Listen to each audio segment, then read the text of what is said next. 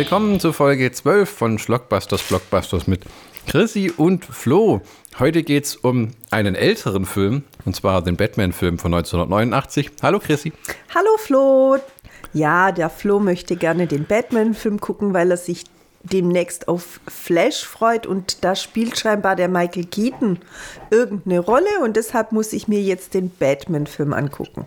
Ja. Und im Hintergrund genüsslich der Hund, der die längste Kaustange der Welt klein beißt. Der hat aber gesagt, wir sollen uns nicht stören lassen. Genau, ja, der muss auch seine Arbeit verrichten. mhm.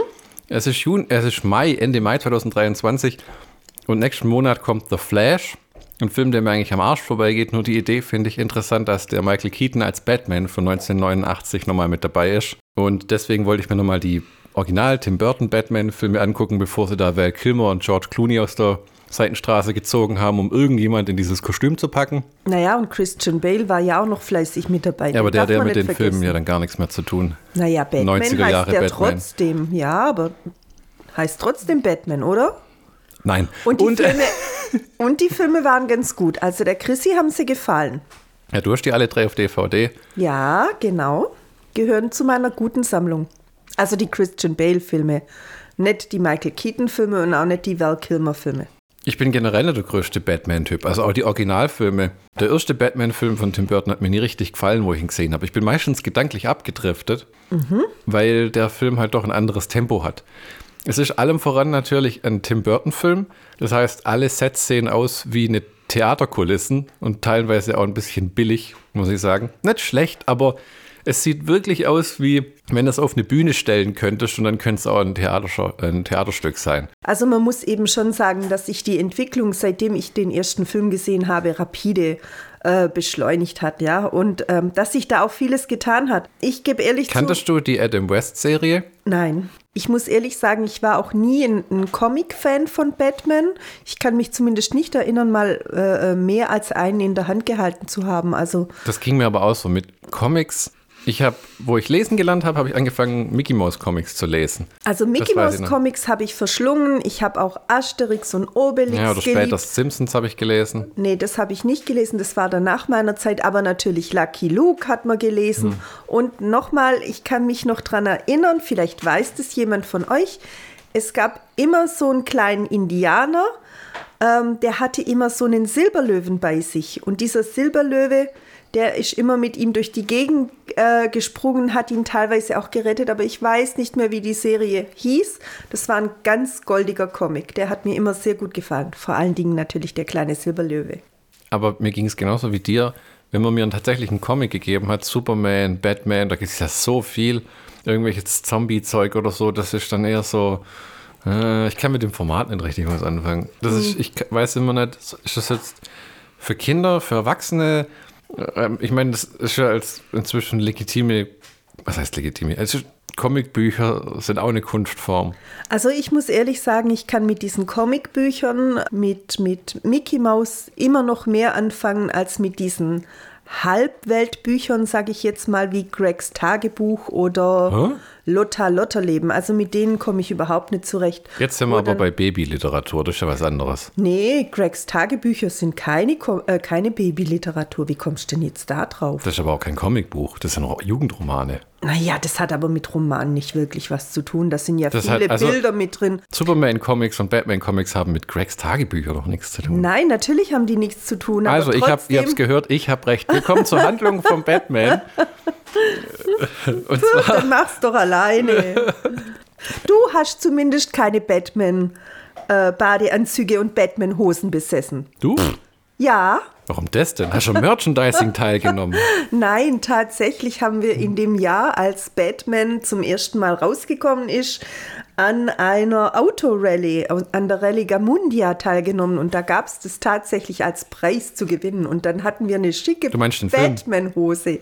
Nicht den Film, sondern die Batman-Badehose. Ja, ja, ja, aber das ging zu, um den Film rum, über den wir Um den Film ah, rum, über schon, den du, wir gerade reden. Ich dachte schon, du redest jetzt vom, als der erste Batman-Comic rauskam, da hat jeder einen gekriegt. Ich habe meinen weggeschmissen.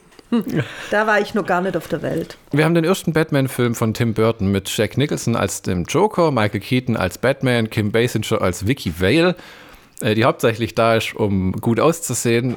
und die wohl, wie ich im Making-of erfahren habe, innerhalb von drei Tagen rekrutiert wurde, um einzuspringen, weil sich die eigentliche Schauspielerin beim Pferdreiten irgendwas geprellt und gebrochen hatte. Hm. Gedreht wurde in London, weil das billiger war.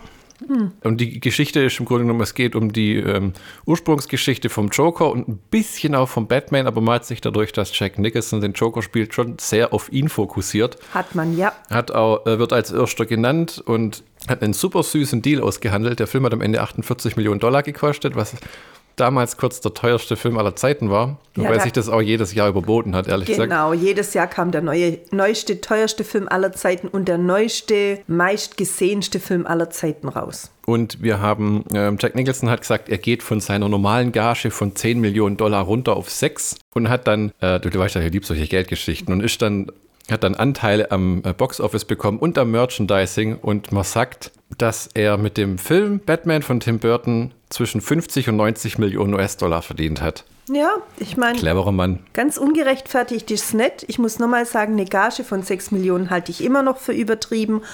Aber da 90er. er.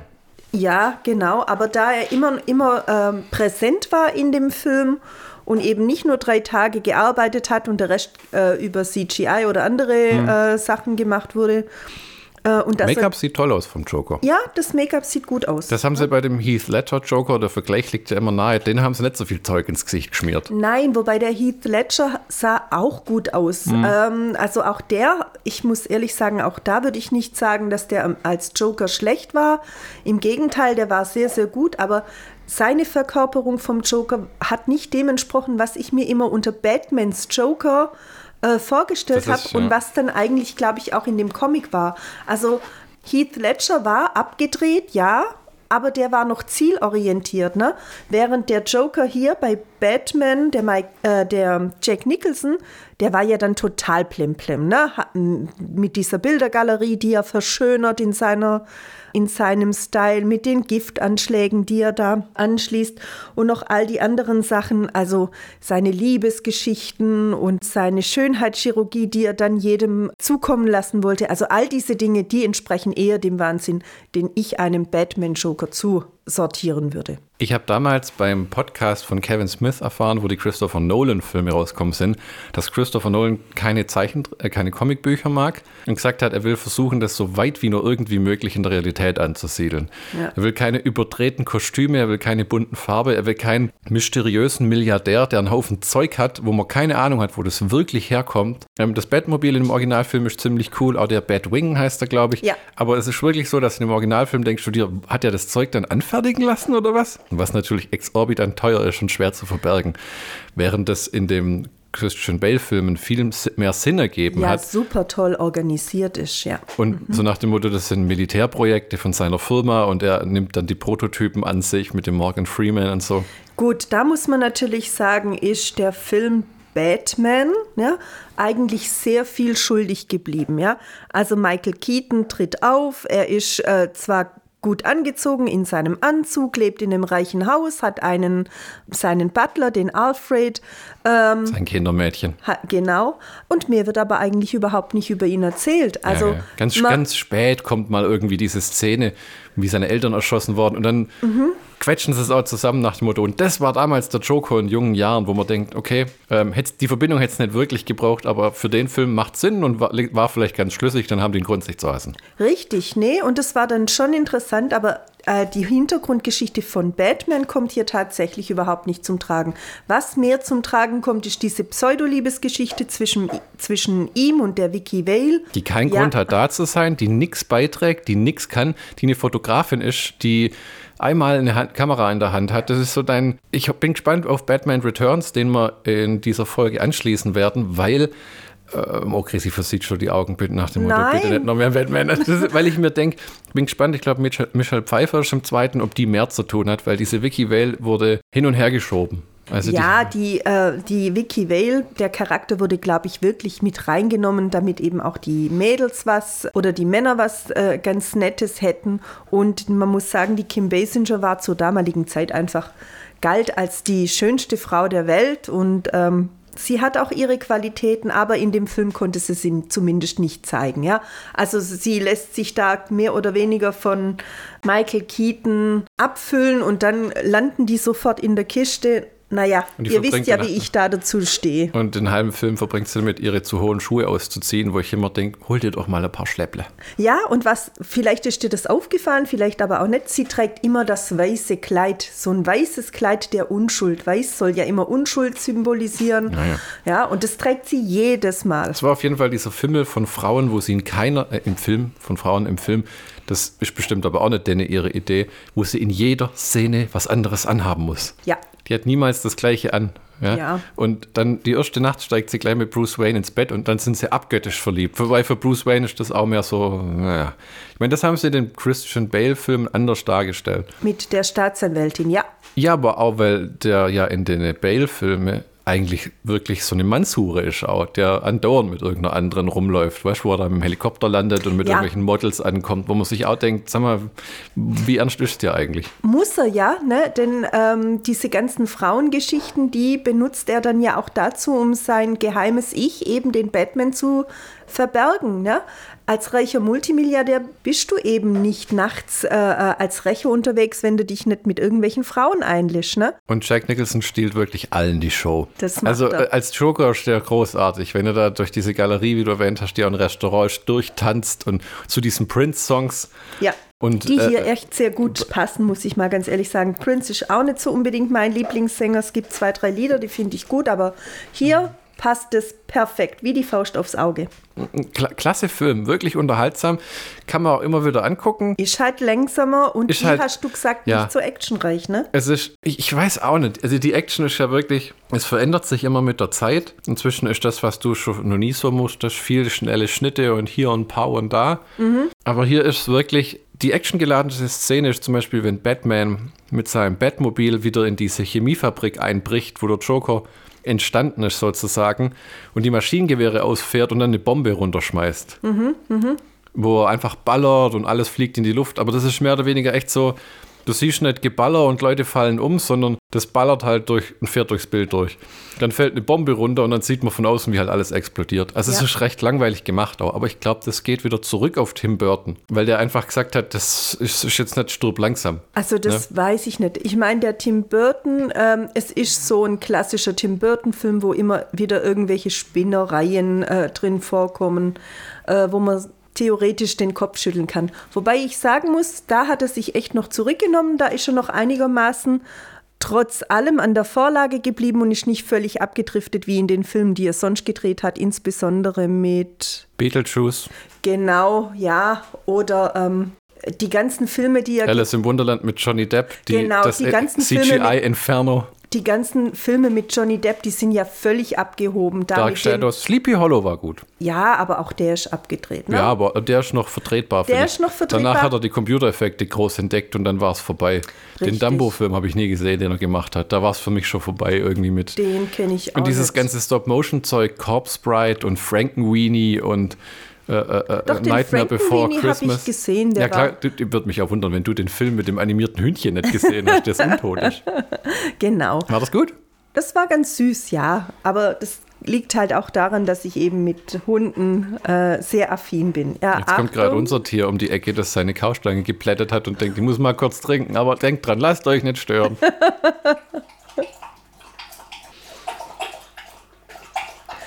Ja, ich muss ehrlich sagen, ich bin etwas enttäuscht. Die erste Kaustange hat eine Viertelstunde länger gehoben. Oh, das waren jetzt 18 Minuten. Oh, okay, gut, dann kann man nichts sagen.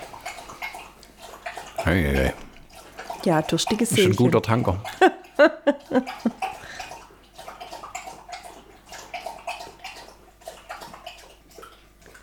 Also mir wird die Gosche ein bisschen wehtun nach so viel Kauerei.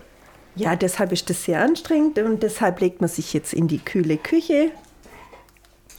Ja, man wartet erst noch, ob es noch was gibt. Der Film hat ein großartiges Theme von Danny Elfman, dieses Batman-Theme. Muss ich sagen, gefällt mir sehr gut. Ich kann es schon immer nachhümmen. Hummen, hümmen, summen. Aber es war Ach. wirklich gut. Du guckst mich heute dauernd an, wie, wovon redet er denn? Theme? The was? Du meinst jetzt den Titelsong? Ach so, schwätzt Age mit mir. Oh Gott, der Mo. Muss mal auf den Tisch hauen und sagen, es gibt kein Denglisch in meinem Haushalt. Ich darf ja nicht auf den Tisch hauen, dann werde ich unsere ganzen Ameisenplagen Ja, zerstören. die sind auf dem Tisch, die waren noch schon auf dem Boden. naja, im Moment sind sie nicht. Wir haben einen gepflegten Haushalt, nicht, dass ihr schlecht von uns denkt. Ja, habe ich allerdings schon gehört, dass dieses Jahr ziemlich viele Ameisen durch die Gegend äh, laufen. Ah, hat man das schon. Okay, okay, okay. Ja. ja. Weißt du, was mir aufgefallen hat? Keine. Batman-Stimme. Kein Christian Bale, der drei Filme lang Tee mit Honig trinken muss, damit er überhaupt seine Stimmbänder danach noch hat. Und immer bra, bra, bra, bra, macht. Aber ich finde diesen Stimmenverzerrer eigentlich gut, denn Ja, ja, Stimmen erkennt man einfach. Es, oder es gibt viele Leute, die Stimmen wiedererkennen, die diesen Wiedererkennungseffekt haben. Und von daher finde ich das schon gut, dass dieser Stimmenverzerrer in die Maske von Batman eingebaut ist. Und dadurch die Stimme auch verzerren, sodass die nicht so leicht erkennbar ist. Ja, ne? Also dieses Gelaber von Michael Keaton, das kann ja jeder für sich. äh, Dieses bei Batman vs. Superman mit Ben Affleck haben sie es toll gelöst. Da war es in den Suit eingebaut. Bei den Christian Bale-Filmen hat Christopher Nolan einfach gesagt, kannst du einfach grunzen. Vielleicht hast du da mal wieder die englische Fassung gesehen. Ich habe es das in Deutsch Deutschen, gesehen und im Deutschen kann man alles verstehen, was er so von sich gibt. Ich- und Batman vs. Superman, Den fand ich klasse. Den, das, ist, das ist ein großartiger Trash-Film. Der Film ist nicht gut wie gut, sondern der Film ist einfach, wo man sich denkt, wow, was für ein brennender. Haufen. also mein Film war es überhaupt nicht zwei Superhelden. Der Film war so düster und deprimierend und bescheuert. Er war nur düster. Die sind sich nur an die Gurgel gegangen, bis sie sich dann zum Schluss halbwegs verstanden haben. Einfach nicht mein Und dann Film. kam noch Wonder Woman. Gott, nee. Und ich glaube in einer Szene Aquaman. Also es darf ja von mir aus viele Helden geben, die, die aufeinandertreffen. Aber Das, das war halt damals, weißt es entspricht nicht dem, was ich Um- mir von einem Helden erträume oder erdenke oder erhoffe. um, die- um die Zeit rum, wo Avengers rauskam und Warner Bros. hat sich in die Hosen geschissen nach dem Motto, oh Gott, es hat so viel Geld gemacht, stopf alle in einen Film. Äh, wir können nicht irgendwie hier Batman-Film, Superman-Film, Aquaman-Film und dann erst irgendwas. Mach, mach alle da rein und dann als nächstes Justice League. Ja, also das. Und, und wo ist es hingegangen? Den Bach runter. na ja, das kann ja auch nicht sein. Hier mal der Cast vom Batman-Film. Wir haben Jack Nicholson als Jack Napier, äh, The Joker und einen Hugo E. Blick als junger Jack Napier. Wir haben Michael Keaton als Bruce Wayne und Batman. Wir haben Kim Basinger als Vicky Vale. Dann haben wir Pat Hingle als Commissioner Gordon, der ganz anders ist als die anderen Commissioner Ja. Gordons. Gary Oldman in den Bale-Filmen ist ein ernstzunehmender Polizist mit eigenen Problemen und Familie. Das hier ist wieder ein halber Cartoon, wo gib mir das Megafon, ich bin hier der Chef, tot, tot, tot, tot. ich bin Ja. gerade auf der Party, aber ich muss kurz arbeiten. Ja, also das muss ich ganz ehrlich sagen. Das liegt nicht an dem Schauspieler, ne, der eben seine Rolle zugewiesen bekommt, aber in den Christian Bale-Filmen spielt der einfach. Gary eine- Oldman, hm. Genau, der Das Gary Oldman eine klasse. sagenhafte Rolle. Eben auch als Teampartner ein Stück weit von Batman. Wir haben Billy D. Williams, frisch von Return of the Jedi, als Harvey Dent, Ah ja. der, wie ich gelesen habe, äh, eine Klausel im Vertrag hatte, weil im dritten Batman-Film kam Harvey Dent ja wieder, allerdings als Tommy Jones. Weil Harvey Ja. Dent verwandelt sich ja in Two-Face und ähm, die mussten Billy D. Williams auszahlen, weil sie ihn für den Film dann nicht mehr wollten. Naja, Bevor ich es vergesse, es hätte ja einen Batwoman-Film geben sollen, der aber als Warner Brothers von Discovery übernommen worden ist vor einem Jahr. Haben sie den einfach mitten in den Dreharbeiten abgebrochen oder kurz vor Schluss und dann gesagt, ab in die Mülltonne damit, das sieht grauenhaft aus. Das, ach, wenn sie das nur mit ein oder zwei anderen Filmen auch gemacht hätten, Die hätten als- sie sich viel erspart. die haben das als Steuerverlust abgeschrieben und Michael Keaton hätte auch dabei sein sollen. Allerdings haben sie gesagt, lass bleiben, wir versenken da kein Geld mehr rein. Also Michael Und der Protest war wirklich moderat. Ja, also ich muss sagen, der Michael Keaton ist ja jetzt nicht unbedingt der ansprechendste Mensch äh, 2023. Und auch damals, äh, haben sich halt gedacht, wenn Harrison Ford im Rollstuhl noch Indiana Jones 5, mein Lieblingsprügelknabe, ähm, ans Set geschoben wird, ne? Und, und dann kann, dann holen wir auch nochmal den äh, 70-pluser Batman raus. nein, aber, äh, aber ich muss sagen, er war immer ein Charakterdarsteller. Eine LKW-Ladung Arthritis-Salbe wurde gestohlen. Batman. Ach, du bist blöd. Da, da fallen mir immer diese Batman-Folgen von, von SpongeBob ein. Da wird es ja auch auf, Oh. den, au- auf den Arm genommen mit, äh, ähm, ich weiß Patrick? nicht. Patrick und, und äh, SpongeBob spielen dann immer Blaubarspube und wie heißt der andere? Ah, Und die machen auch immer nur Mist und da kommen sie auch immer mit dem Rollator oder mit dem Rollstuhl um die Ecke. Nein, also. Bei SpongeBob muss ich erwähnen, dass du gelbe Kopfhörer auf hast. genau. Ja, ich liebe farbige, farbige Kopfhörer. Wir haben Jack Palance als Carl Grisson. Jack Palance hat immer eine tolle Stimme. Ja. Jo, mein Number One. Ach, war ja auch immer ein toller Das ist auch ein Schauspieler. ehemaliger Western-Schauspieler. Der hat auch viele Western gedreht, ja. Das war, glaube ich, schon so ich ihn. relativ am Ende seiner Karriere. Ja, ich glaube. Ähm, dann haben wir noch ähm, Tracy Walter als Bob the Goon, der immer mit dem Joker rumhängt und wohl Ah. ein persönlicher Freund von Jack Nicholson ist. Der hat auch einen schönen Tod. Da sagt der Joker irgendwann Bob Gun.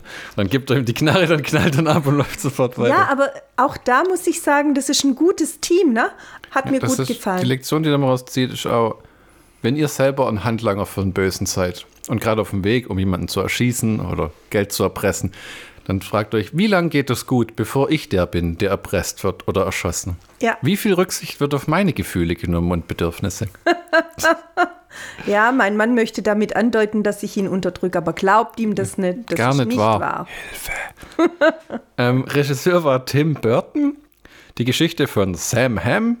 Das ist ein DC-Comic im Original von Bob Kane und Bill Finger. Wir haben Danny Elfman ähm, ähm, E-Piano, vertrieben von äh, Warner Brothers, 126 Minuten, Budget 48 Millionen, Einspielergebnis 411 Millionen und das 1989, das war ein abartiges Geld. Jack Nicholson hat im Making-of auch gesagt, sie konnten das Merchandise-Zeug gar nicht so schnell herstellen, wie sie Ja. es verkauft haben. Die haben gesagt, die Leute sind in Bushaltestellen in die Reklametafeln eingebrochen, haben die zerschlagen, um an die Poster zu kommen. Ja. Ja. Das ist schon durchgeknallt, weil, meine, Sachbeschädigung, das heißt, du hast diese Poster einfach nirgends bekommen. Ja. ne? Und der hat auch gesagt, ähm, Leute haben teilweise bis zu 25 Dollar gezahlt, um ein, eine VHS-Kassette mit dem Trailer zu bekommen. Das war natürlich vor der Zeit, wo du das einfach im Internet jederzeit angucken konntest. Ne? Ja. Da, da war halt entweder du hast es im Kino gesehen oder gar nicht. Ne? Das war ja nur bei Star Wars Episode 1, wo die Leute ins Kino sind bei irgendwelchen anderen Filmen, nur um die Star Wars Trailer zu gucken. Ich habe jetzt viel, viel Text über die Entstehung des Filmes. Das schenken wir uns alles, weil äh, so tief wollen wir da gar nicht drin eingehen. Und wann, Nein, aber du solltest vielleicht den Leuten noch kurz erzählen, worum es denn in dem Film geht. Also, Ach, soll ich eine offizielle Handlung vorlesen? aber nur eine kurze, wenn du eine kurze hast. Ich, ne? ich suche kurz. Der Millionär Bruce Wayne wurde als Kind Zeuge des brutalen Mordes an seinen Eltern und bekämpft seitdem als maskierter Rächer Batman Korruption und Verbrechen in Gotham City. Schön ist auch hier mal, er kämpft einfach gegen den Joker, ohne dass er gleich ganz Gotham in die Luft gesprengt wird oder die ganze Welt bedroht ist, was ja in jedem Superheldenfilm neuerdings ist. Ne? Ja. Auch in den, Christ ja, in den Christian Bale-Filmen am Ende ist ganz Gotham bedroht. Das war noch in einigermaßen Grenzen. Heutzutage ist es immer so, die Avengers müssen den ganzen Planeten retten. Sein gefährlichster Gegner ist der irrsinnige Joker, der die Stadt mit Hilfe tödlicher Chemikalien vernichten will. Ja, ich fand es auch super toll, die Idee, äh, dass er eben das nicht mit einer Chemikalie vergiftet, sondern dass er diese Chemikalie in verschiedene Produkte setzt und Ja. erst die Kombination Es dann nicht so, dieses hm. zu einem tödlichen Giftcocktail macht, ne? Es ist nicht so nach dem Motto, ich bringe 20 Leute um, wenn das und das nicht passiert, sondern keiner weiß wirklich, was los ist. Dann haben sie auch ganz süß dargestellt in den Nachrichten, wie die Nachrichtensprecher haben dann Pickel im Gesicht und zerzauste Haare, weil sie nicht wissen, welche Pflegeprodukte sind überhaupt sauber. Ja, genau. Während Batman den Kampf mit dem Verrückten aufnimmt, spürt die attraktive Reporterin Vicky Vale der wahren Identität des maskierten Rächers, Rächers nach und gerät dadurch in tödliche Gefahr. Also, ja, doch, weil ja, weil dadurch der Joker auf sie aufmerksam wird. Hm. Ich fand es auch die Idee schön, wie der Joker überhaupt geboren wird. Ja, also erst war äh, Jack Nicholson der, der Jack Napier, der äh, eben schon immer ein Schurke war, der eben auch Bruce Waynes Eltern umgebracht hat, arbeitet dann für Jack Palance, betrügt den aber mit seiner Freundin, was der ihm ziemlich für übel nimmt, kann ich auch nachempfinden, da wäre ich auch ziemlich rachsüchtig, und verrät ihn dann an die Polizei. Und Jack Napier versucht zu fliehen durch die Chemiefabrik und dort trifft er dann auf Batman, wo Batman ihn dann in die Chemikalien stürzen lässt. Und Das ist nicht richtig. doch, Das ist nicht richtig. doch. Der Jack schießt auf Batman, der hebt seinen Bettarm, der ist natürlich Bettkugelsicher und dann wird die Kugel Bett reflektiert und dann wird der Joker so, äh, der Ball-Joker wird so ins Gesicht getroffen oder an den Arm und dann Das stimmt, ja. taumelt er nach hinten, kriegt heißen Dampf ins Gesicht und dann stürzt er schon fast in die äh, Chemikalienbrühe, die überhaupt nicht aussieht wie Wasser mit grüner Lebensmittelfarbe. Und, Aber sie dampft immerhin, das ist doch schon mal etwas. und dann sieht es kurz aus, wie wenn Batman ihn fallen lässt. So nach dem Motto, oh, mein Rücken! Und dann äh, liegt der Joker in der Brühe und dann Richtig. kommt er nachher raus. Und dann sieht man hinterher, wie dieser, wie ein weißer Arm in einem lila Anzug. Mhm. Ich könnte mir vorstellen, dass das direkt aus, einem. Com aus dem Comicbuch ist, dass das so ein Bild ist. Das könnte Hand- auch sein. Wobei der Jack Napier ja ohnehin schon eine Vorliebe für dieses Lila hatte. Also leicht durchgedreht war er allemal. Ja? Und das stimmt natürlich durch diesen Schuss ins Gesicht, sind seine Gesichtszüge entgleist.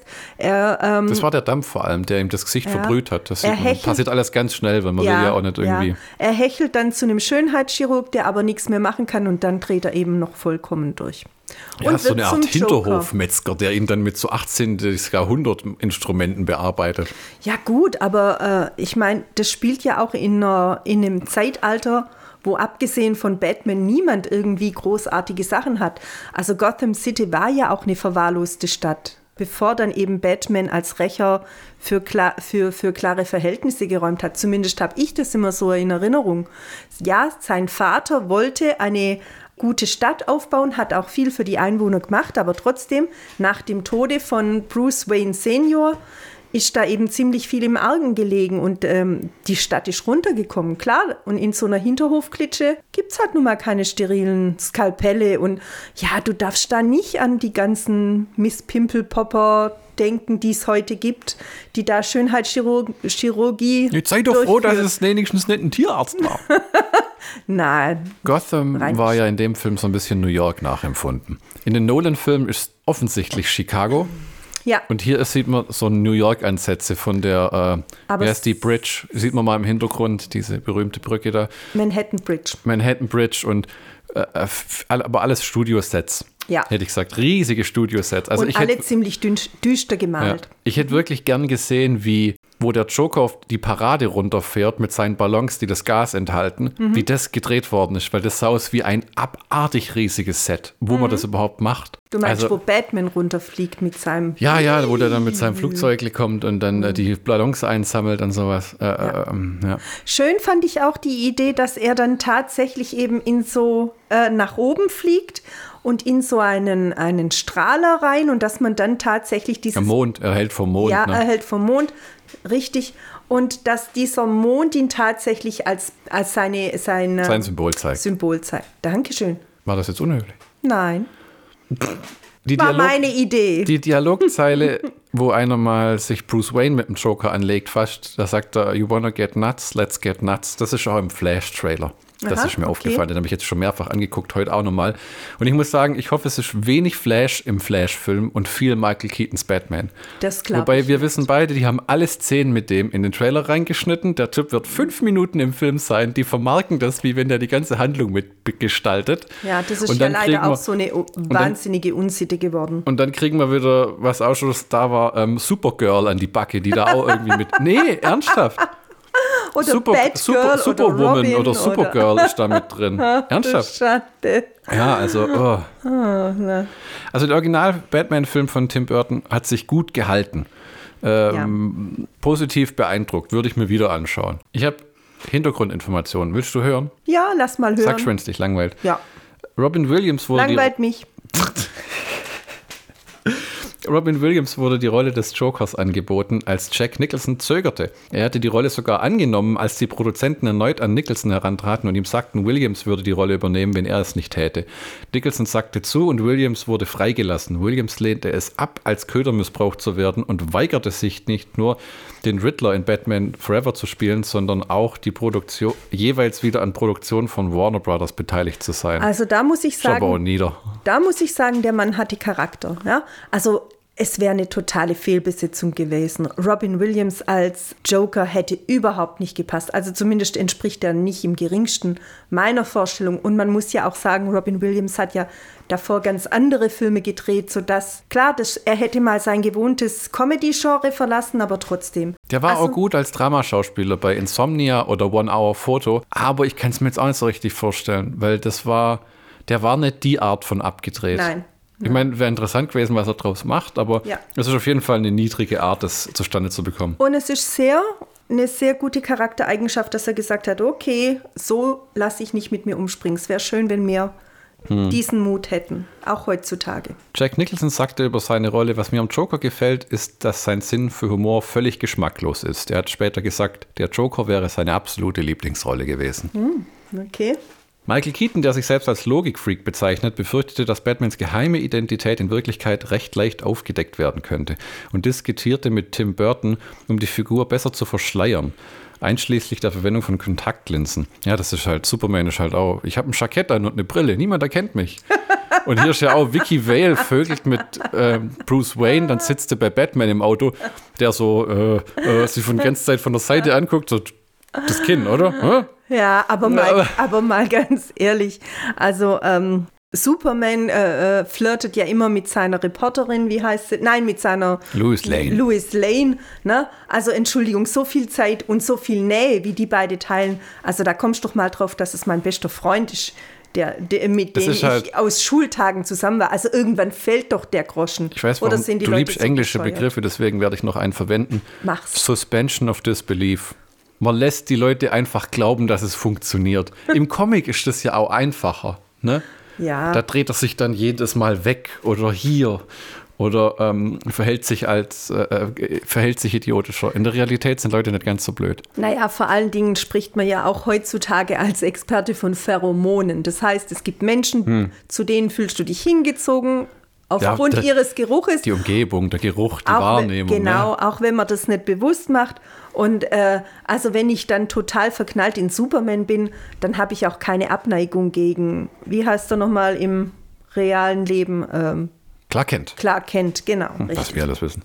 Ja. Michael Keaton konnte im Batsuit nicht hören, das ist mir aufgefallen im Film. Hm. Der hat nur Gummiplastik an der Seite, wo bestimmt dann einer gesagt hat, ja, wenn wir Löcher reinmachen, sieht das blöd aus. Wo man denkt, ja, und wie hört der Typ dann wirklich irgendwas? Ja, aber trotzdem, man kann sich ja dann einbilden, dass weiter oben in den Ohren irgendwelche kleinen Mikrofone sitzen. Heute wäre doch hm. alles möglich, ganz Ja, ich glaube, das ist sogar in den Bitches Bale-Filmen, dass, da, dass der über Mikros da irgendwie was hört. Weiß ich nicht so genau. Ja, weiter. Jack Nicholson gefiel der Auftritt im Film so gut, dass er sich den Film irgendwann einmal pro Woche bei sich zu Hause ansah. Tja, der hat auch viel Man muss Zeit sich gehabt. selber lieben.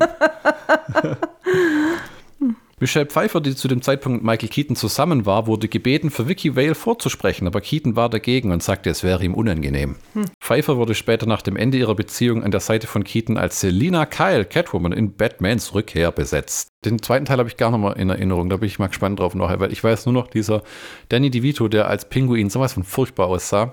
Ja. Aber was in dem Film passiert, keine Ahnung. Mel Gibson war die erste Wahl für die Rolle des Bruce Wayne, Batman musste aber ablehnen, da er bereits für Brennpunkt LA unterschrieben hatte. Gott sei Dank. Schließlich wurde er für die Rolle des Harvey Dent in Batman Forever in Betracht gezogen, hat aber abgelehnt, weil er lieber Braveheart machen wollte. Manchmal ist es einfach gut, wenn die Leute sagen, mm. ja, ja, also ich glaube, das hätte seiner Karriere garantiert nicht mein Braveheart gefördert. Hat den als Megastar manifestiert damit noch und seine Regiekarriere begonnen, auch wenn Braveheart mir nie gefallen hat. Richtig, so geht es mir auch, aber als Harvey Dent hätte ich mir den noch weniger vorstellen können. Eine gemeinsame Bekannte von uns, der ihr Lieblingsfilm war Braveheart. Das war eine der ersten DVDs, die sie sich gekauft hat, weil sie Filme auf Englisch geschaut hat Aha. Ah, und hat dann immer, ähm, Bra war Braveheart war einer ihrer absoluten Lieblingsfilme. War auch eher nicht eine Frau, die, wo man denkt, die dann so Meuchel-Metzel-Filme sich reinzieht. War eine ehemalige Lehrerin von, von mir und eine Kollegin von meiner Frau. Richtig, ja, ja, aber eine sehr, sehr, sehr tolle Englischlehrerin. Äh, ja, das ist wahr. Sylvester Stallone bezeichnete diesen Film als Grund für den Niedergang des muskelbepackten Actionstars mit dem Ende der 80er und eine Verwen Veränderung der Art und Weise, wie Actionfilme gemacht wurden. In einem Interview sagte, es war der Beginn einer neuen Ära. Die Visuals übernahmen die Oberhand. Die Spezialeffekte wurden wichtiger als die einzelne Person. Ich wünschte, ich hätte selbst an Klettverschlussmuskeln gedacht. All die Jahre im Fitnessstudio, all die Stunden. Ja, das ändert sich halt mit der Zeit auch einfach. Und das kam dann wirklich. Ne? Es war dann mehr, die Action kam immer durch muskulöse Typen, die Knarren hin und her geschleppt haben. Ja. Der hat der letzte Schwarzenegger auch gesagt in einem Interview, das ich angeguckt habe auf YouTube. Er fand das auch am Ende albern, wo er dann in Filmen nur noch mit Maschinengewehren rumgerannt ist, die eigentlich an Panzer oder Helikopter montiert werden. Ja, ja, ja genau. ja, ja. Ähm, ja, aber man muss natürlich auch sagen, davor war ja auch diese Bodybuilding-Welle, ne? Ja. Die, die kam, ne? Ich habe letztens äh, wieder mal äh, Musik von EAV gehört, ne? Mr. Oberschenkel, der aussieht wie Godzilla und so weiter und so weiter. Es war einfach eine Phase und es war eine Zeit und es ist ganz gut, dass diese Steroide-Zeit ähm, äh, tatsächlich vorübergegangen ist und die Menschen sich heutzutage hoffentlich wieder gesünder ernähren. Was die da ihrem Körper angetan ja, haben. Lassen wir mal dahin. Männlein und Weiblein. Und dass es keine Sonnenstudios mehr gibt. Das, da muss ich auch so Doch, einmal im Monat dran. Ja, ja, nee, aber weißt du, dieses, was die Leute da früher hingerannt sind in den 80ern, die heute aussehen wie so Zwiebeln, die in der Sonne verdörrt sind. Naja, man, man, muss halt sagen, auch da hat sich vieles verändert. Ne? Oh, man ist ein bisschen mehr auf den UV-Schutz gekommen. Ja, man hat, heute weiß man, dass man sich eben nicht jeden Tag unter diesen bescheuerten Brutzler legen soll, weil der eben nicht gut für die Haut ist und die Haut auch kaputt macht. Aber ja, die Menschen werden immer erst hinterher klüger. Hm. Es braucht seine Zeit. Deshalb kann ich jedem nur sagen, ob alt oder jung, stürzt euch nicht immer in die nächstbeste Schönheitswelle oder in die nächstbeste. Äh, Braucht kein Brathähnchen, Leute. Guckt. Schaltet euer Hirn ein, denkt darüber nach und erst wenn ihr ausgiebig darüber nachgedacht habt, dann entscheidet euch, was ihr macht. Früher hat man es zu den Leuten gesagt, und wenn der Dennis von der Brücke springt, springst du dann hinterher? Das erzähle ich meinen Schülern heute noch. Ja, es ist ja auch wirklich so. Ne? Das ist das beste Beispiel zu, äh, willst du das auch selber? Ja, genau, genau. Adam West, der Batman in Batman von 1966 spielte, gab zu, dass er enttäuscht war, dass er nicht gebeten wurde, die Rolle im Film zu wiederholen. Er war 1989 61 Jahre alt und ha. damals gab es sowas wie eine Hemmschwelle, wo man gesagt hat, der bricht sich was und wir sind im Arsch. Nicht so wie heute, wo sie sagen, setz Harrison Ford auf den Stuhl, den Rest machen wir im Computer. yeah! Und es ist ja nicht nur Harrison Ford, es sind ja auch noch ein paar andere. Ja, ja, ja. es ist einfach auch das, ich weiß, das haben wir schon oft genug gesagt, wahrscheinlich, also mein Mann kann es bestimmt nicht mehr hören, aber es ist halt einfach schade, dass Schauspieler, die wirklich tolle Filme gemacht haben, die ihre Zeit, ja, ich sag's jetzt mal böse, hatten, dass die sich dann mit 85 oder mit 90 am liebsten immer noch aufs Set stellen, mit dem Stock äh, durch die Gegend wanken und dann denken, ach, mein, das kann man heute alles mit CGI machen. Nein, das kann man nicht, weil der Flair, der Pop, der Elan, der ist einfach weg. Heute kann es noch keine Maschine dass die Emotion so rüberbringt, wie wenn ich mit, einem leiblich, mit einer leiblichen Person vor mir spreche. Es ist halt einfach so. Computer ist Computer, auch wenn sie immer den Luke Skywalker wieder jung CGI ein und da reinpackt. Das sieht, das kann noch so gut aussehen. Das sieht halt, ach Gott, ja. Und, äh, Man weiß es, weißt du, als, als Mensch, der, das, der diese Geschichte nachvollzogen äh, hat, der die Filme davor gesehen hat, irgendwann glaubt man es halt nicht mehr, dass der eben jetzt jungspundmäßig durch die Gegend höppelt. Hier war es ja noch so, da haben sie gesagt, äh, Adam West ist jetzt 61. Wir können den nicht da rumrennen lassen. Mhm. Jetzt sind wir an dem Punkt, wo sie sagen, äh, lebt er noch gut, dann müssen wir nicht komplett im Computer nachbauen. Ja, genau. Das ist ja eine furchtbar, also für mich ist das echt eine furchtbar erschreckende äh, äh, Tatsache, dass man jetzt. Mein Harrison man, Ford und äh, Indiana Jones 6 wow. steht nichts im Wege dass man danach fragt, oh Gott, ja, lebt er noch? Können wir die Rechte von dem kriegen? Ja, dann müssen wir ihn nicht rausschneiden. Und die Leute haben ihn ja so gerne. Na, dann eines Tages sehe ich mich im Kino und sage, Schatz, wie ist's denn? Gucken wir gerade Fast and Furious 3728 an. Ah ja, der Vin Diesel, gell? Als der noch gelebt hat, da war das halt toll. Die Filme waren besser, als der Hauptdarsteller noch im Leben war. also, ihr merkt, wir machen hier einen kleinen Witz, aber äh, eigentlich ist es Ironie und Ironie bedeutet, es ist ein Wahrheitsgehalt mit drin und ähm, ja, man sollte, nee, stimmt gar nicht. Das wird rausgeschnitten. Was bedeutet Ironie? Ein Widerspruch in sich selbst? Ah, okay. Ja, genau. Also es war ironisch gemeint, ne? Pierce Brosnan lehnte die Rolle des Batman ab. Er traf sich mit Tim Burton, aber konnte die Figur nicht ernst nehmen. Moment, was? Ich bin Milliardär und eine Mannshure und ich habe ein Gummikondom an, das aussieht wie eine Fledermaus und ich kann fliegen. Und das muss ich noch kurz dazu sagen. Das ist mir auch noch aufgefallen. Ja, weil du das jetzt so schön sagst ah. mit dem Fliegen. Man sieht extrem die Unterschiede, die gemacht wurden, auch im Kostüm. Also natürlich die spitzen Fledermausuhren und so, das hat alles gepasst. Was mir aber aufgefallen ist, man sieht sehr deutlich, dass das Batman-Kostüm mit so ähm, Streben verstärkt wurde. Ne? Es klappert immer und es, es wackelt immer und man sieht tatsächlich die Streben. Die sieht man natürlich beim neuen Batman via Christian Bale nicht mehr. Ja. Ja? Aber es hatte auch seinen Charme. Mir hat ja auch, hat was dir gar nicht gefallen hat, mir hat der Robert Pattinson Batman sehr gut gefallen. Da bin ich, glaube ich, auch ausgestiegen. Mit der äh, Catwoman war dabei und mit dem, weiß nicht, wer der Böse war, der hat auch wieder so einen Sack auf Cat. Sack, Sack, Sackmännchen. Ah, ja. Das war auch ziemlich gut. Das ging auch irgendwie drei Stunden und war relativ emo, äh, so emo-mäßig, so, oh, ich sitze heute allein in der Betthöhle und äh, Alfred hat keine Zeit mehr. Und wo man auch gesehen hat, dass er sich immer die Augen schwarz schminkt. Batman muss sich ja immer die Augen schwarz schminken, bevor losgeht. Das heißt, jedes Mal bevor, oh, oh, Verbrechen, Verbrechen, das ist nicht wie Superman, der rennt in die Telefonzelle und dann brrm, du, du, du, du. Sondern Batman ist ah, wo ist der Eyeliner, wo ist der Eyeliner? Alfred, Alfred. muss dann erst mal hier und da. Nein, ich mach's selber. Oh Gott, oh Gott, oh Gott, oh Gott. Ist das Auto getankt? Ja, ja. Ja, so Probleme hat Batman nicht. Nein. Der dürfte heute Äh, ja. Superman. Ach so, Das Batman. ist ja Batman. Superman braucht nur seine Power Pampers, die er dann anzieht.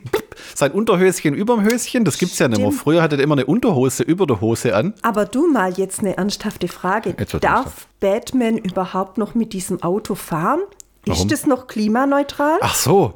Du meinst, die, ähm, die Klimakleber tun, die dann auf dem Weg zur Arbeit anhalten und sagen, was ist denn da los? Ist das ein Verbrenner? Diese Frage klären wir in der nächsten Folge. Wo wir uns äh, Batman Returns widmen. Bis dahin. Ciao, ciao, macht's gut. Nein, das geht. Batman! Wir sind zurück mit äh, Batmans Rückkehr von 1992. Und wir haben, man kann quasi sagen, wir haben uns unter die Tim Burton Batman-Haubitze gestellt und wurden ordentlich beschossen. Ja, und wir haben uns gewünscht, dass er doch besser nicht zurückgekommen wäre. Ja.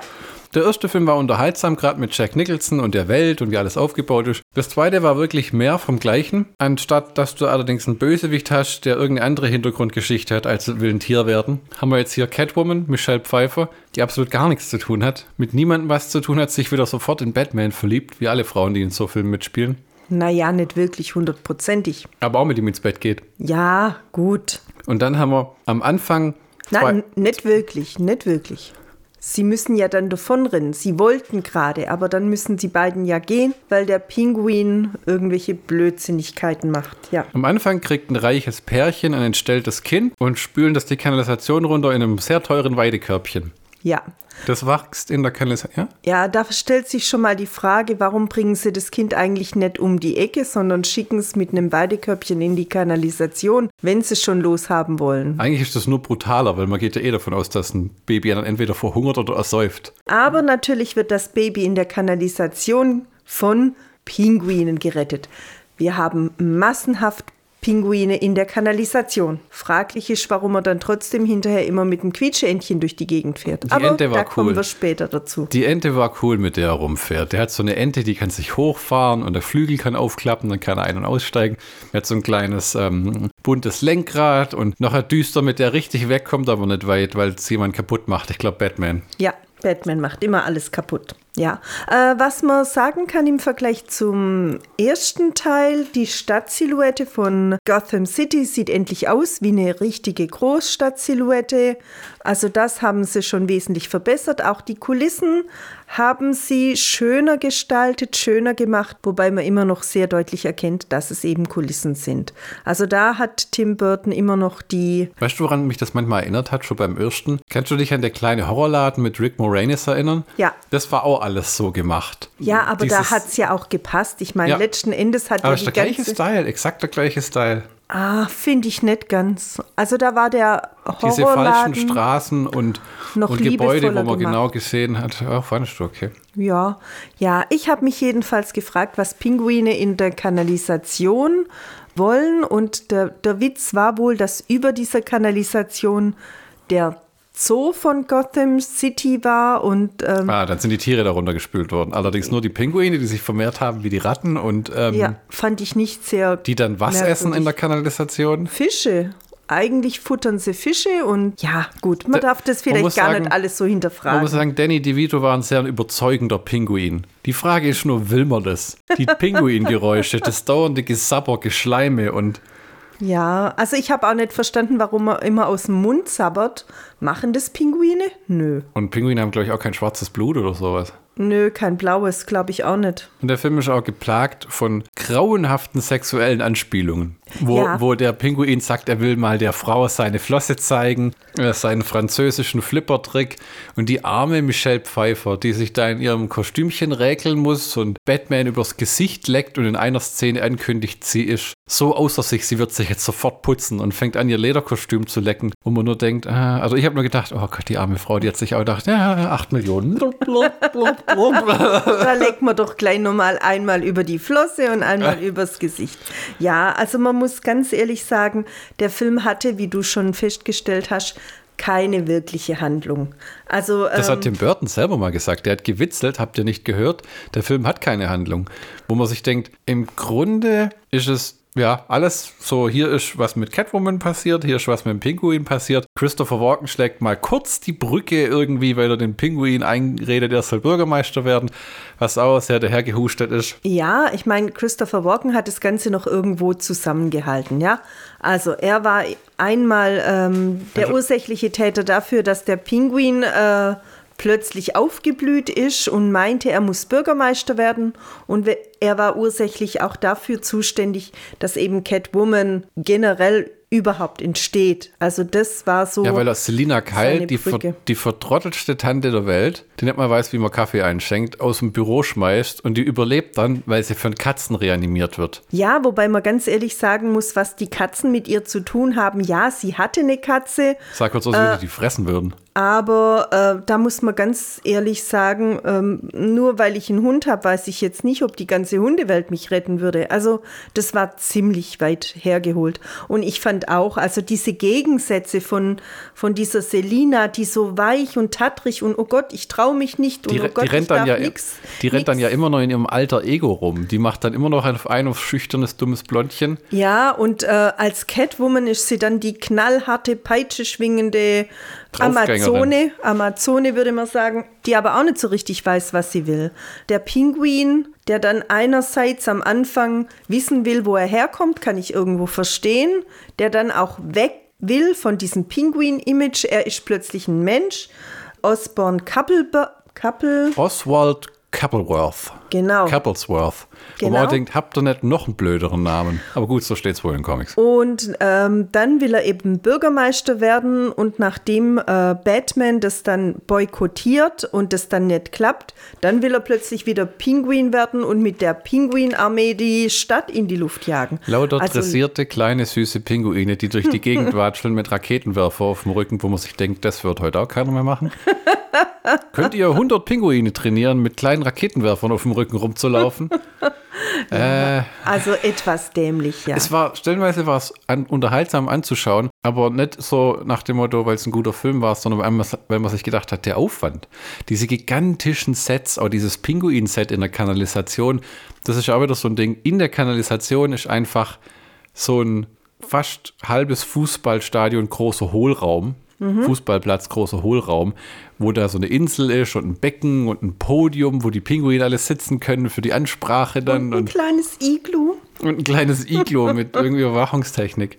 Äh, wo, ja, ja, es ist natürlich ein Comic und alles, aber der erste Film war gut, der zweite Film war nur noch doof und hat sich auch nicht unbedingt immer angefühlt, wie wenn alle Beteiligten große Lust hatten, das umzusetzen. Ja, also die Charaktere waren halt einfach. Es war zu viel. Äh, Katzenfrau, Pinguinmann, äh, äh, Fledermausmann, ja. Ich meine, Danny DeVito hat Vollgas gegeben, aber der Charakter ist so widerlich und hat überhaupt keine guten Seiten und schwankt zwischen äh, pervers entstellt und bescheuert, ja, wenn er da die Catwoman anbaggert und äh, Naja, sagen wir mal, der Joker hatte ja in dem Sinne auch keine guten Seiten, aber den konnte man wenigstens noch irgendwie für ernst nehmen, ja.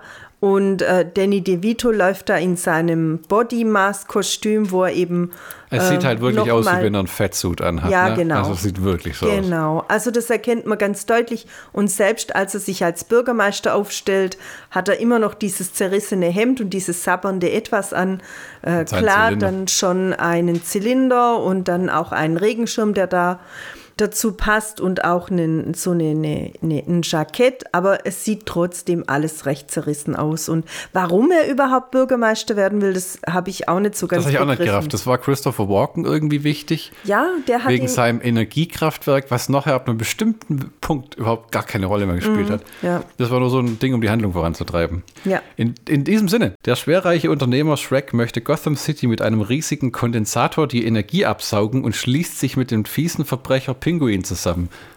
Äh, das ist alles mehr ein Zufall, als dass sich da jemand groß zusammenschließt. Und der Pinguin hat nie wirklich einen Durchblick, was den Typen angeht. ja, genau, ja, ja. Als Batman von dem verrückten Plan erfährt, versucht er, die beiden davon abzuhalten, die Stadt zu zerstören. Ich weiß nicht, ob Batman jemals von was erfährt. Das plätschert mehr alles so vor sich hin und der ist halt mal da, weil wir haben ja gesagt, in der ersten halben Stunde war Batman zweieinhalb Minuten zu sehen. Ja. Und die meiste Zeit in dem Film steht Michael Keaton vor Fernsehbildschirmen und guckt sich irgendwie an, was in der Stadt passiert. Ja, das stimmt.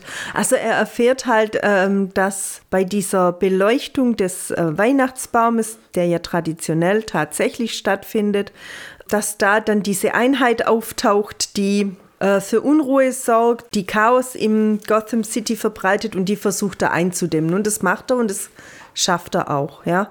Und daraufhin schließen die einen Pakt, also der Wirtschaftsmogul und der Pinguin. Der Pinguin rettet dann ein pseudomäßig geklautes Baby, äh, wodurch er dann plötzlich zum Superhelden von Gotham City wird. Also, Also es ist so sehr schnell hin- simpel gestrickt. Schnell hin wirklich- inszeniert, wo Leute dann Ja. auch irgendwie geschlagene halbe Minute in Gully runtergucken, bis der wieder rauskommt und wo sie, also es ist dämlich.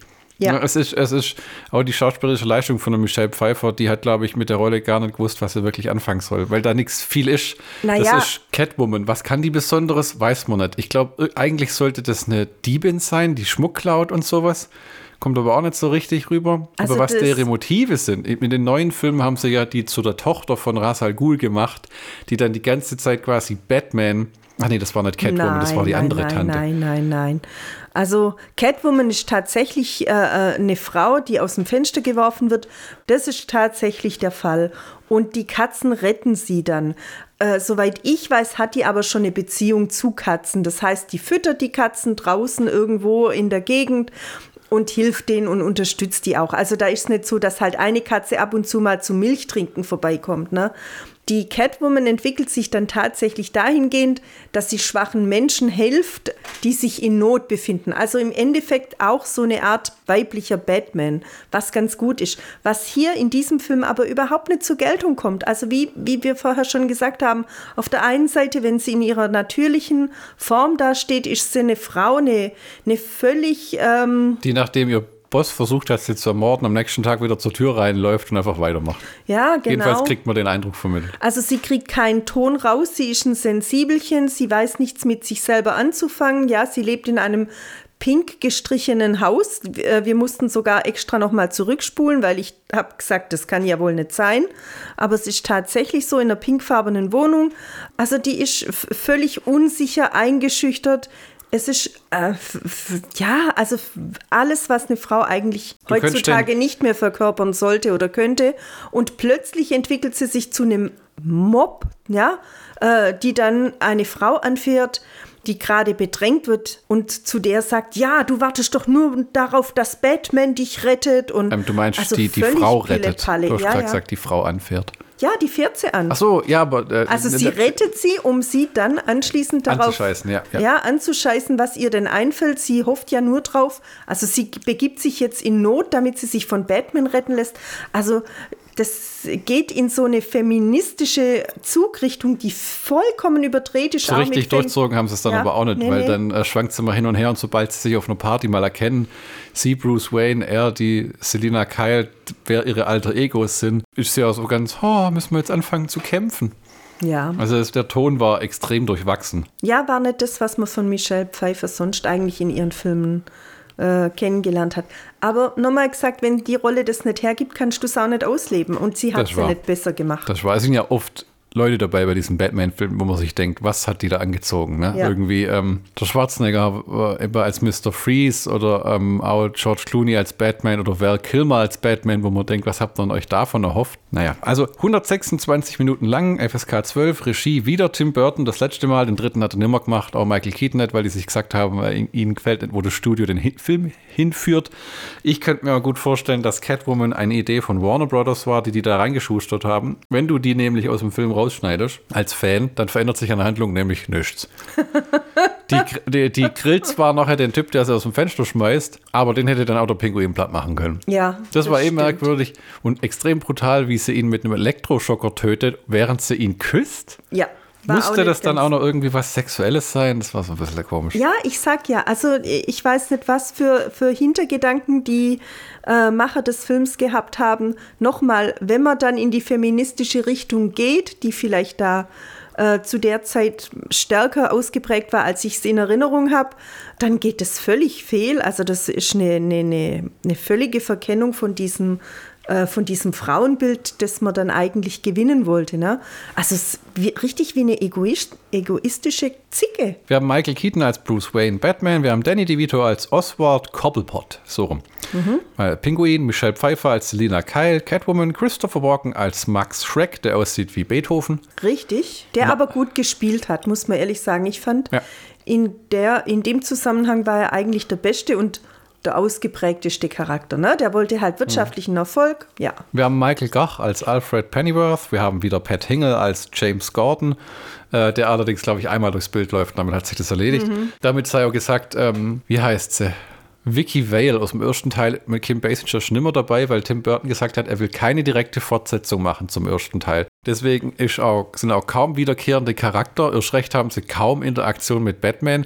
Batmans Haus sieht anders aus. Äh, Batmans Haus, haben wir festgestellt, ja. sieht aus wie das Haus von der Adams Family. Also, Das, das ist jetzt irgendwie so eine steile Hütte in der Einöde von gar nichts, wo man denkt, das steht nicht mal in der gleichen Stadt. ja, sieht auch ziemlich verwahrlost aus. Äh, und Bruce Wayne äh, taucht eigentlich immer, wie du selber schon gesagt hast, auf, indem er äh, in seinem Zimmer steht, am Kam entweder am Kamin sitzt und sich dort mit Michelle Pfeiffer äh, ähm, äh, unterhält oder indem er im Kaminzimmer steht und in den Fernseher guckt. Also ansonsten ist überhaupt keine, keine Die, ein paar Kloppereien auf. Hausdächern. Und Ja. statt dem Bad Wing, der nimmer vorkommt, hat er diesmal den Bad Kloakendiver. Wo er irgendwie mit 100 Sachen eine halbe Stunde durch die Kanalisation fährt. Aber sonst große Gimmicks, die neu sind, würde ich jetzt. Äh, er hat diesen idiotischen Bad Boomerang, den er programmieren kann, den dann der Pudel schnappt und den sie dann irgendwie so einer Prinzessin in den Kopf werfen oder was soll das werden? Ich habe erst schon gedacht, äh, Prinzessin, ja, diesen Weihnachtsbaum Ja, ja, ja, die, schme Prinzessin, die schmeißen den der in den Kopf, dass die die Leiche finden mit dem drin. Das haben sie dann aber irgendwie, irgendwie komplett gestrichen. Mhm, in der nächsten Szene ist die einfach gefesselt. Wie wenn die gesagt haben, ah, das wäre zu brutal oder so. Ja, richtig, aber sie dann vom äh, Gebäude fallen zu lassen. mm, Das war auch ist- äh, nicht ohne, ne? Also was man sagen kann, äh, der Film bietet mehr Handgefechte. Das heißt, die Action äh, von wegen es fliegen äh, Raketen, es werden äh, Schusswaffen ausgepackt, das fällt alles weg. Dafür gibt es eben mehr Handgemenge, einen richtigen Endfight zwischen Batman und dem Pinguin gibt es gar nicht. Es gibt auch keinen Endkampf zwischen Batman und Was passiert nochmal mit dem Pinguin? Der Walken? bricht mehr oder weniger zusammen, nachdem er aus seiner Ente fast, äh, in, mit, in seiner Ente fast zerdrückt wurde, kommt nochmal aus dem Wasser und geht dann K.O. ja, Der Pinguin wird einfach ohnmächtig und klopft ins Wasser. Der kommt dann nochmal so hoch, stra- läuft zwei, drei Meter und dann kippt er um. Ja, und wird dann von seinen Pinguinfreunden See bestattet. ins Wasser, genau, geschubst sozusagen. Also es gibt keinen richtigen Endkampf, es gibt keinen richtigen ähm, Keiner hat einen Grund überhaupt. Faden. Ja, ja, sich irgendwie. Weder hat der Batman ein großes Beef mit dem Pinguin, den er einfach auch mal von seiner Höhle aus über einen Computer, indem er seine Rede sabotiert, mehr oder weniger komplett gegen die Wand fahren lässt. ja. Ja, wobei ich das auch nicht verstehe. Also er wiederholt immer den gleichen Satz. Und dann, wie die Leute, wenn sie so idiotische Bauern wären mit Fackeln, so, "Hm, er hat gesagt, wir sind scheiße. Knüpft ihn auf. Ja, also das ist vollkommen Sofort rennt die dem hinterher und versucht ihn abzuknallen. Ja. Von, das ist unser Bürgermeister so. Ja, ja, ja, von genau, das ist von unser von das ist unser Bürgermeister zu tötet ihn, tötet glaub- ihn, das Frankenstein-Monster. Also ja. Nochmal gesagt, die Gags, äh, wenn das ein Gag sein sollte, dann zündet der nicht und ähm, es ist handlungstechnisch überhaupt nicht förderlich und überhaupt nicht verständlich, was da jetzt abgeht. Ich frage mich, ob manchmal die Regieanweisungen am Set so waren. Ähm, Tim, könnten wir nicht? Nein. Aber wie wär's mit Nein? Mach.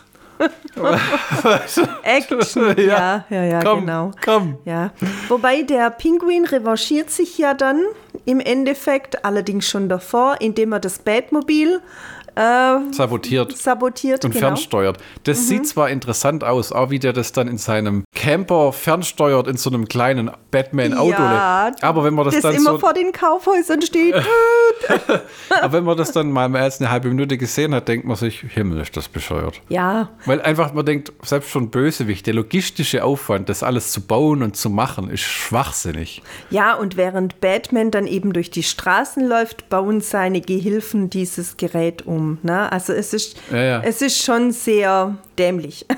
Ja. Musik hat wieder Danny Elfman gemacht. Viel hat man davon diesmal nicht mitbekommen. Nee. Ich habe sogar dieses Batman-Theme aus dem ersten Teil nicht richtig gespürt. Nee. Gell? Gab's Irgendwie, auch gar nicht. Das hat sich sehr angefühlt wie ein, wir brauchen einen zweiten Teil, das war ein Erfolg, mach, mach, mach, mach. Ja, ja. Ähm, hat dann irgendwie auch nicht so viel eingespielt, war immer noch ein Riesenerfolg mit 261 Millionen. Ja, weil halt einfach alle Personen oder viele Personen, die damals tatsächlich Stars waren, da mitgespielt haben. Hm. Und die, die Menschen sind dort reingeströmt, um zu gucken, was da rauskommt. Ganz klar. Und Tim Burton hat damals gesagt, in einem Interview bei Making of, bis zum ersten Batman hatte er das Glück in seinem Leben, nie das Wort Franchise gehört zu haben. Als der erste fertig war, hat er nichts anderes mehr gehört und er sieht sich teilweise auch in der Verantwortung, diesen ganzen Quatsch losgetreten zu haben, mit Fortsetzung, Spin-off, Pio Pabo.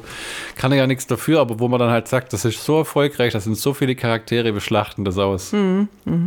Ja, wobei ich mir jetzt nicht vorstellen kann, dass sich irgendjemand einen Pinguin in den. Das kommt ja nächstes Jahr, kommt eine Pinguin-Serie. Nicht mit dem Danny DeVito, aber mit dem von dem Robert Pattinson Batman, wo der von Colin Farrell gespielt wurde. Kommt auf HBO Streaming, kommt eine Pinguin-Serie, wo ich mir Kann auch ich denke, mich gar nicht dran erinnern. ja, das werden die Leute, die das dann gesehen haben, aussagen, einen Tag später.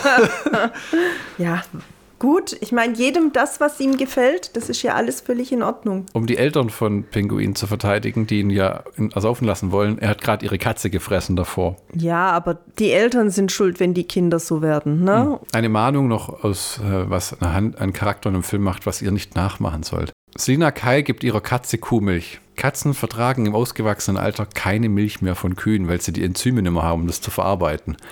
Gebt denen lieber Wasser oder aus der Tierhandlung spezielle Katzenmilch.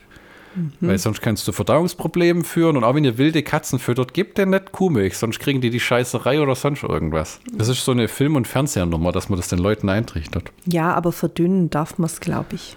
Aber gut, du hast natürlich recht. Ist dir im Englischen der sehr gekonnte Stuhlgangwitz des Pinguins aufgefallen? Der sagt, For my parents I should have been the number one son, but I was number two and they treated me like that. Ja, Number two ist im Englischen umgangssprachlicher Satz für ein Häufchen machen.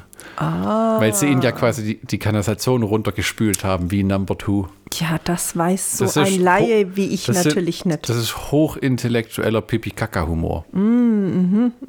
Ja, ich musste mir den Film mal wieder in Englisch angucken, denn die deutsche Fassung, ähm, Hat es nicht in unseren Haushalt geschafft. ich hoffe, ihr wisst das zu würdigen. Wir haben in dem Film eine Jazzband, die Super Freak von Rick James spielt auf einer Party. Was ich auch nicht wusste, was ich mir aber schon im Film anhören musste, anhören durfte, was mich unglaublich glücklich Weil gemacht Chrissy hat. sich so freut über die ganzen Hintergrundinfos, werde ich jetzt noch einen drei Seiten langen Wikipedia-Artikel vorlesen über die Entstehung des Filmes. Keine Angst, meine lieben Zuhörer, ich hau ihm das Mikro rechtzeitig um den Kopf, bevor ihr euch langweilt. Erst als das Warner Brothers Studio Tim Burton künstlerische Freiheit gewährt hatte, erklärte er sich bereit, eine zweite Batman-Verfilmung in Angriff zu nehmen. Das hätten sie lieber gelassen.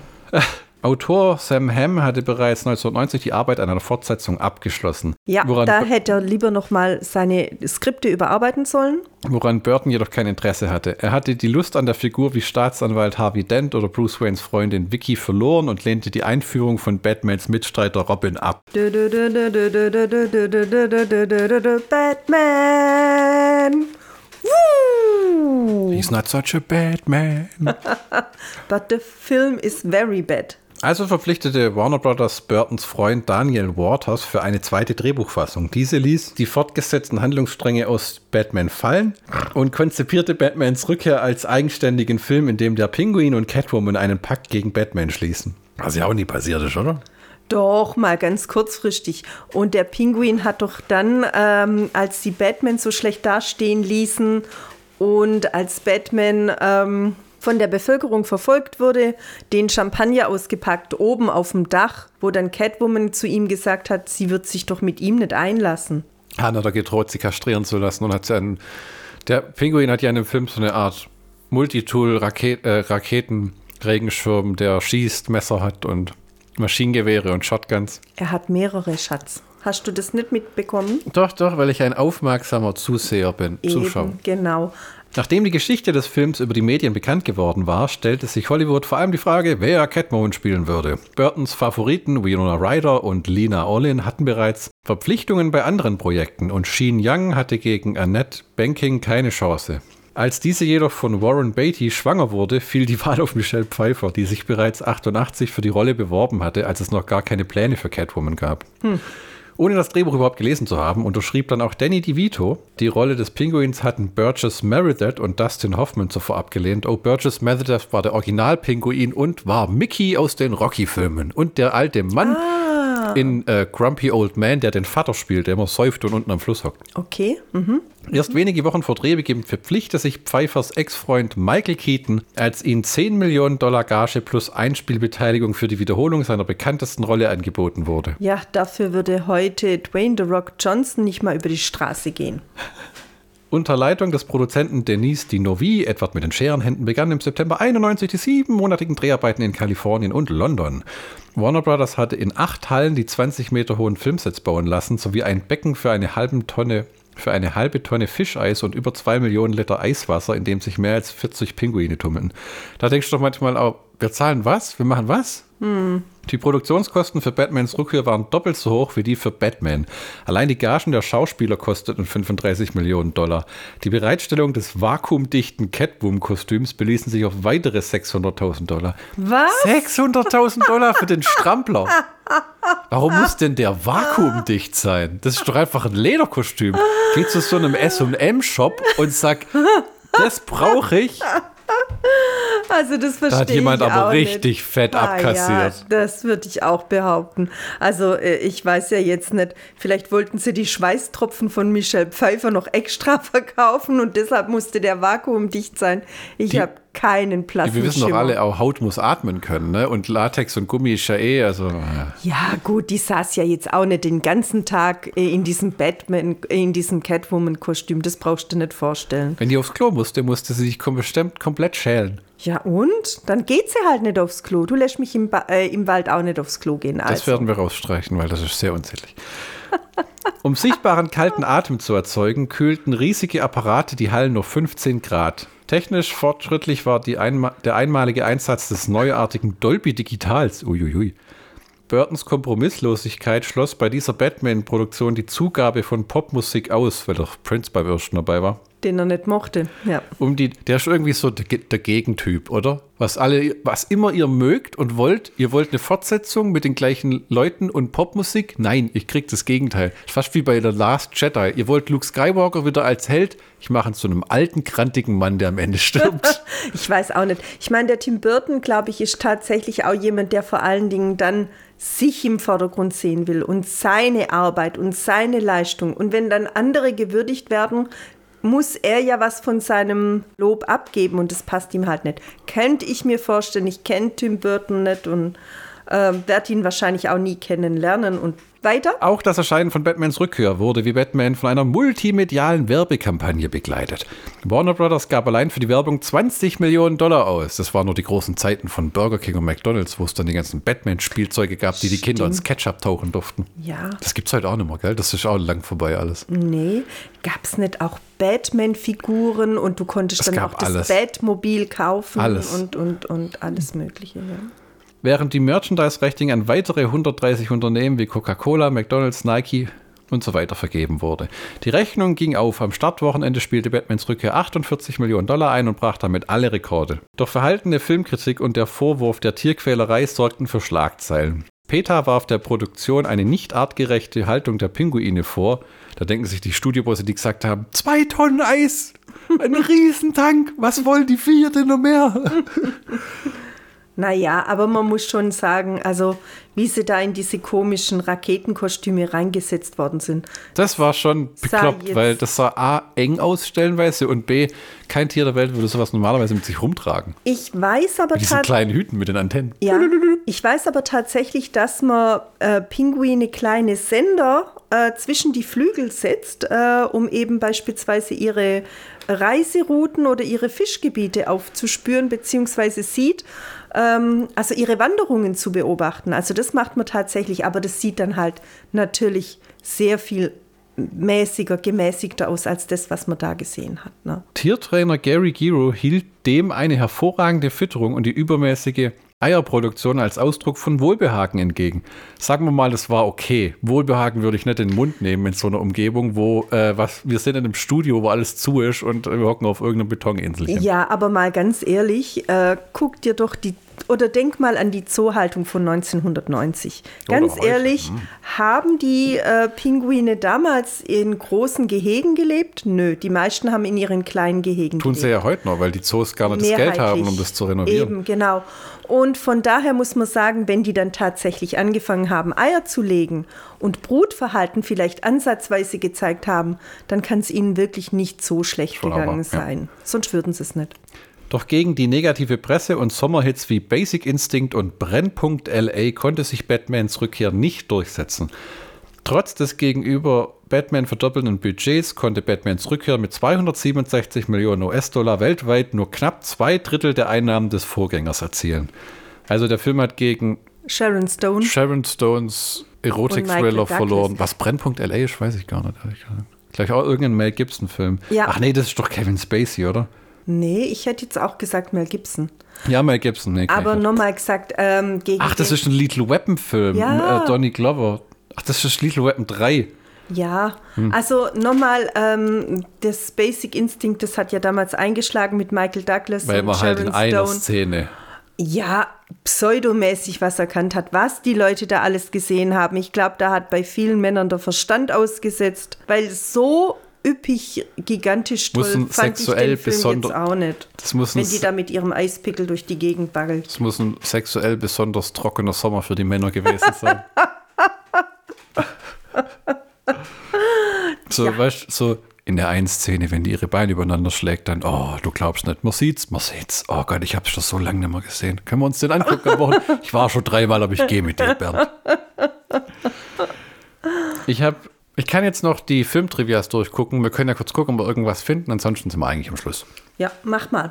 50% des Warner Brothers Geländes war mit Gotham City Sets belegt, die ja auch wirklich riesig sind, ne? Ja, aber sonderlich viele Sets, viele verschiedene Sets hast du jetzt in dem Film auch nicht gesehen. Ah, Stan Winston hat die Effekte gemacht, der beim Terminator 2 und so dabei war. Ganz berühmter Special Effects Typ, der. Da hat ähm, er sich aber stark zurückgehalten. Also, Ah, die Pinguine waren süß und die Ente war ja auch von ihm, weißt du, die bauen ja auch solche Sachen. Die Ente war süß, du hast die Ente mehrfach lobend erwähnt. Sag, dass du die Ente mochtest. nein, ich habe die Ente nicht lobend erwähnt, weil wenn ich ein Pinguin bin, dann möchte ich in einem Pinguin schwimmen und nicht in einer Gummiente, die knallgelb ist. Na, es war keine Gummiente, aber sie war knallegelb. Und mir hätte ein schwimmender Pinguin viel besser gefallen.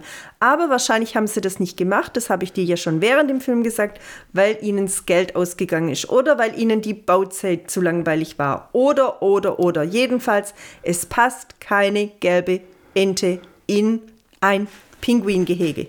Michelle Pfeiffer wurde 2007 gefragt, ob sie jemals wieder das Verlangen verspürt hätte und wenn nur um ihren Ehemann zu unterhalten, wieder in das Catwoman-Kostüm zu schlüpfen. Und vermutlich hat sie gesagt, nein. Nüchtern antwortete sie, sie will das Ding nicht mehr sehen, solange sie lebt. Ja, da tut sie mir recht. Also das war wirklich nicht einer war- ihrer stärksten Filme. Nee, vor allem war es ihr gegenüber halt stellenweise. Ich bin keiner von diesen sonderlich wachen Menschen, die da sich kritisieren oder was, aber äh, die da das kritisieren, aber das war wirklich herabwürdigend an manchen Ecken und Enden für eine ernstzunehmende Schauspielerin, Ja. die da nur das Lustobjekt war, die wirklich einen Quatsch macht. Ja, Quatsch Also- machen musste, genau. Ja. Wo man sich als erwachsener Mensch schon ein bisschen schämen kann. Weißt du, und dann kommst du vom Set runter und hast halt irgendwie Kinder und Mann, eine Beziehung, Verpflichtungen und hast gerade irgendwie so im Lederkostüm an dir rumgeleckt.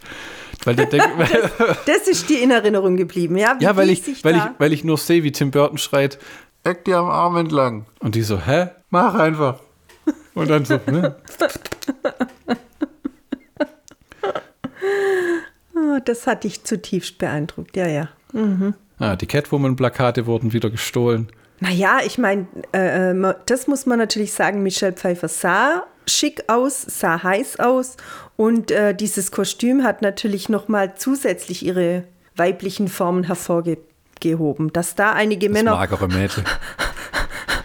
Hitzewallungen bekommen haben, Ja, kann ich mir klar uns, vorstellen. sexuell trockener Sommer, alle warten, dass Basic Instinct endlich rauskommt. ähm, äh, die Sicherheitsvorkehrungen bei der Produktion waren so streng, dass sogar Kevin Costner die Erlaubnis, das Set zu besuchen, verweigert wurde. Warner Brothers beauftragte eine Privatdetektivfirma, als eine Auffirma, äh, Aufnahme von Danny DeVito im Pinguin-Kostüm in den Umlauf geriet. Heute hätten, hätte man dabei keine Chancen, ne? das irgendwie geheim zu halten. Irgendwas würde immer durchsickern. Deswegen war das Catwoman-Kostüm so teuer. Pass auf, das waren 60 Stück, die die gebraucht haben, um den Film zu drehen. Und jedes hat 1000 Dollar gekostet. Aber ich Moment ja mal. nicht, was die Nach Adam 60 Riese und Eva gemacht haben. Zwerg sind 60 mal 1000 net 600.000. Da hat irgendeiner einen Scheiß Tja, verzapft. er findet nichts mehr und damit würde ich sagen, Das sind ist nur wir. doch Käse irgendwie. Michelle Pfeiffer hat 20 Jahre die Peitsche aus dem Film wiedergefunden, konnte es aber nicht mehr benutzen. Boah, geil. Wen interessiert denn sowas? Nicht mal Hey, Michelle Pfeiffer. Die kann den- ja nicht sagen, ich habe sie weggeschmissen. Für denjenigen, der sie sich äh, äh, hinterher bei irgendeiner Auktion geschnappt hat, der wird da ganz glücklich sein. Was uns jetzt bevorsteht im Juni mit diesem Flash-Film ist 90 Minuten Scheiße und 15 Minuten gute Szenen mit Michael Keaton, wo er wahrscheinlich 10 Minuten vor einem Fernseher steht und anguckt, was der Flash gerade macht. Ich glaube nicht, dass es so funktioniert. Also ich denke tatsächlich, Glaubst du, der ist mehr am Film? Ich glaube nicht, dass es sonderlich viel im Film äh, äh, vorkommen wird, vielleicht so zehn Minuten. Würde mir allerdings auch reichen, denn man geht ja nicht wegen, abgesehen von dir, geht man ja nicht wegen Michael Keaton als Batman rein, sondern man will ja den Flash sehen. Äh, die Frage ist, kriegen sie den Spagat hin zwischen neu und alt? Wie stellen sie das dar? Wie ist die Kommunikation von Flash und Batman und Was zum Teufel will der- überhaupt der Flash von Batman? hat der einfach nur eine. Ja, du, der geht hin und sagt, hey Kumpel, wie ist denn das? Wie war denn das anno dazu mal hier als Superheld durch Pass auf. Gotham City zu reisen Pass und auf. zu springen? Und dann sagt er, ach du, naja, da war dann das Superman, mit dem musste ich mich rumschlagen. Den hat er doch nie getroffen. Ja, dann kam da, dann kam der Robin, der auch immer gemeint hat, er muss wie ein Geistesgestörter hier mir die Leute abspenstig machen. Dann musste ich mich auch noch mit Catwoman rumschlagen, die auch gemeint hat, sie muss Sahne aus Ja, meiner genau. Suppe löffeln. Was die wollte, wusste ich nicht, aber ich glaube, das wusste niemand. Ja, also, dann sagt Sahne er ganz cool, ja hey, Junge, bleib cool, mach dein Ding, zieh's durch. Genau. Und dann geht er wieder. Weißt du, da kommt er nur vorbei nach dem Motto: Oh, guck mal, es ist 1989 ist Michael Keaton als Batman. Und dann guckt Michael Keaton in die Kamera und sagt: Ich bin Batman. Ja. Und dann kommt schon Ben Affleck vorbei und dann machen sie mit dem weiter. Ja, und dann sagt er, könnte ich noch ein Autogramm haben? Und dann kriegt er ein Autogramm auf Wär's die nicht- Stirn geschrieben. Wäre es nicht großartig, um unser Geplänkel im Kreise wieder zum Anfang zu führen, wenn sie mit dem Computer Adam West im Batman-Kostüm nochmal wiederbeleben und er am Ende die Welt rettet in seiner, in seiner Strumpfhose, wie er die mit der Bombe über dem Kopf dann wegrennt und die im Hafen ins Wasser wirft. Nein, die wirft er nicht im Hafen ins Wasser. Er steigt ins Auto und fliegt ins Weltall und zündet sie auf den Mond, der daraufhin zu einer zweiten Sonne verglüht. Ja. Wir fassen zusammen. Batman 1, unterhaltsamer Film, super Jack Nicholson. Batman 2, Wissen wir nicht so ganz genau, was wir davon halten sollen. Ja. Jedenfalls wesentlich schwächer als der erste Teil. Etwas völlig chaotische äh, Charaktere, wobei die nicht schlecht geschauspielert sind. der Pinguin ist gut, Danny DeVito. Michael Keaton ist auch solide, aber der hat halt als Batman auch nichts zu tun. Der hat keine große Geschichte, kein großes, keine große Motivation. Der, ich hab, weißt du, ich habe gesagt, der hockt halt rum in seinem Männer in, im Jackett, wie man halt zu Hause auf dem Sofa sitzt, als wenn jederzeit gleich jemand reinkommt, der einen seit Jahren nicht mehr gesehen hätte. Meine Güte, Ja. auch Michelle Pfeiffer hat ihre Sache nicht schlecht gemacht. Nochmal gesagt, wenn du halt das Drehbuch nicht liest, bevor du dich an die Unterschriftenabgabe setzt, hast halt Pech gehabt und dann musst halt diesen Scheißdreck durchziehen. Ja. Also ich bin gespannt, wie das mit dem Flash wird. Wir erzählen es euch, wir bleiben dran und hoffen, ihr hattet heute wieder mal Spaß. Bei Schlockbusters Blockbusters mit Chrissy und Flo. Ciao! Tschüss.